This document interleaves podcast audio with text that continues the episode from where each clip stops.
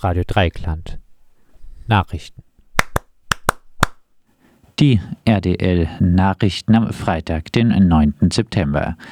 Zunächst der Überblick. Jahrestag des ersten NSU-Mordes. Wieder töten Polizisten einen Menschen.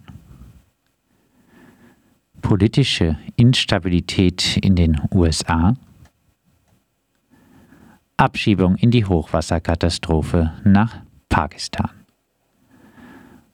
Und nun zu den Themen im Einzelnen.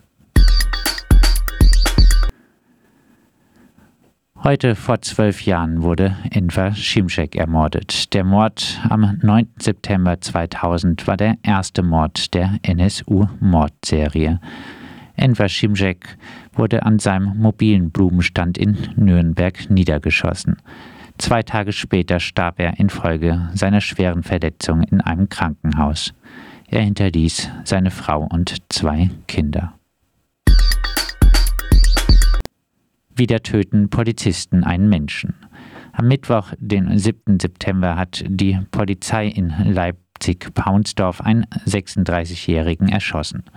Zuvor soll das Opfer mutmaßlich einen Raub in einem Supermarkt begangen haben. Die Polizistinnen fuhren einige Stunden später zur Wohnungsdurchsuchung zu dem Verdächtigen.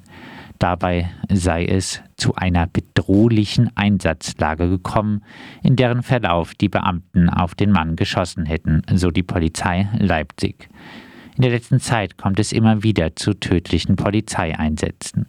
Am 3. August wurde der 48-jährige Kölner Josef B. bei einer Zwangsräumung erschossen. Am 8. August starb in Dortmund der 16-jährige Mohammed D. an Schüssen aus einer Maschinenpistole der Polizei. Zwölf Polizistinnen waren im Einsatz. Am 15. August wurde bei einem Polizeieinsatz im Frankfurter Bahnhofsviertel ein 23-Jähriger durch einen Kopfschuss getötet.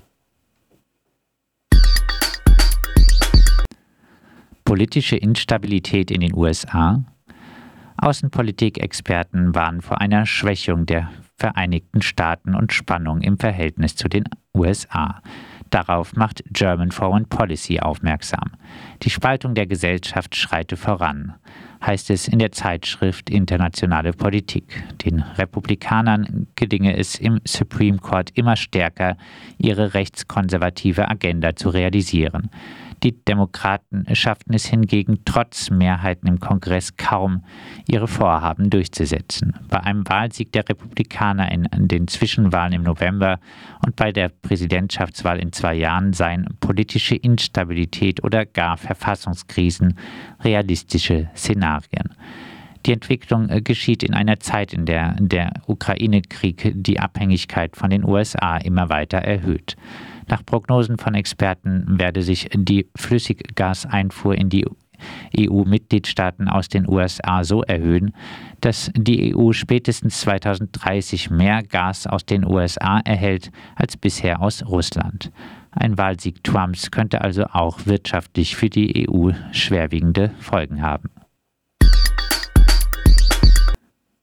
Abschiebung in die Hochwasserkatastrophe nach Pakistan. Am Dienstag, den 6. September, fand eine Sammelabschiebung von München nach Islamabad in Pakistan statt. Auch Baden-Württemberg beteiligte sich an der Abschiebung. Unter anderem der Bayerische Flüchtlingsrat kritisierte die Abschiebung massiv. Der Flug ging in ein Land, das derzeit von Überschwemmungen von katastrophalem Ausmaß betroffen ist. Seit Juni leidet Pakistan unter massiven Regenfällen. Ein Drittel des Landes steht mittlerweile unter Wasser. Die Flutkatastrophe hat bereits weit mehr als 1000 Menschenleben gekostet. Millionen weiterer Menschen haben ihr Zuhause verloren.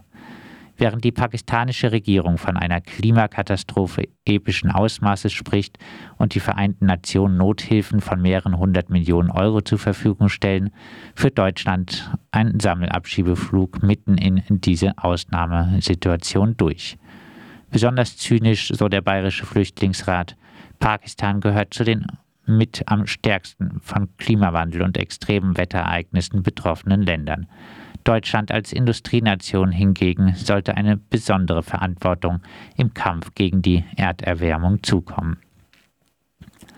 Menschen gegen ihren Willen in das pure Chaos abzuschieben, ist keine Übernahme von Verantwortung, sondern eine humanitäre Bankrotterklärung, erklärt Samar Khan von Humhain Pakistan e.V. Durch massive Monsunfluten steht Pakistan inmitten einer Katastrophe unvorstellbaren Ausmaßes. Die Vereinten Nationen schicken Nothilfe nach Pakistan, Deutschland schiebt vulnerable Personen dorthin ab.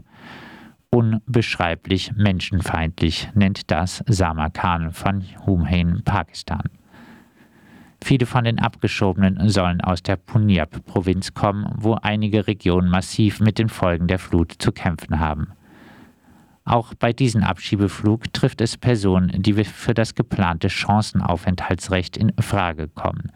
Einige Bundesländer haben Vorgriffsregelungen erlassen, um so etwas zu vermeiden. Andere, Bayern und Baden-Württemberg, schaffen Tatsachen und schieben munter weiter ab, so Johanna Böhm vom Bayerischen Flüchtlingsrat.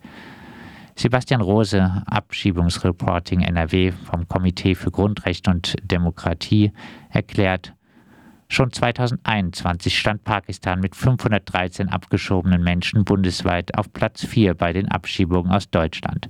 Monat für Monat wurden Menschen in Abschiebehaft genommen und kompromisslos abgeschoben. Angesichts der Jahrhundertkatastrophe in diesen Tagen in Pakistan braucht es ein Umdenken. Abschiebungen nach Pakistan müssen umgehend ausgesetzt werden.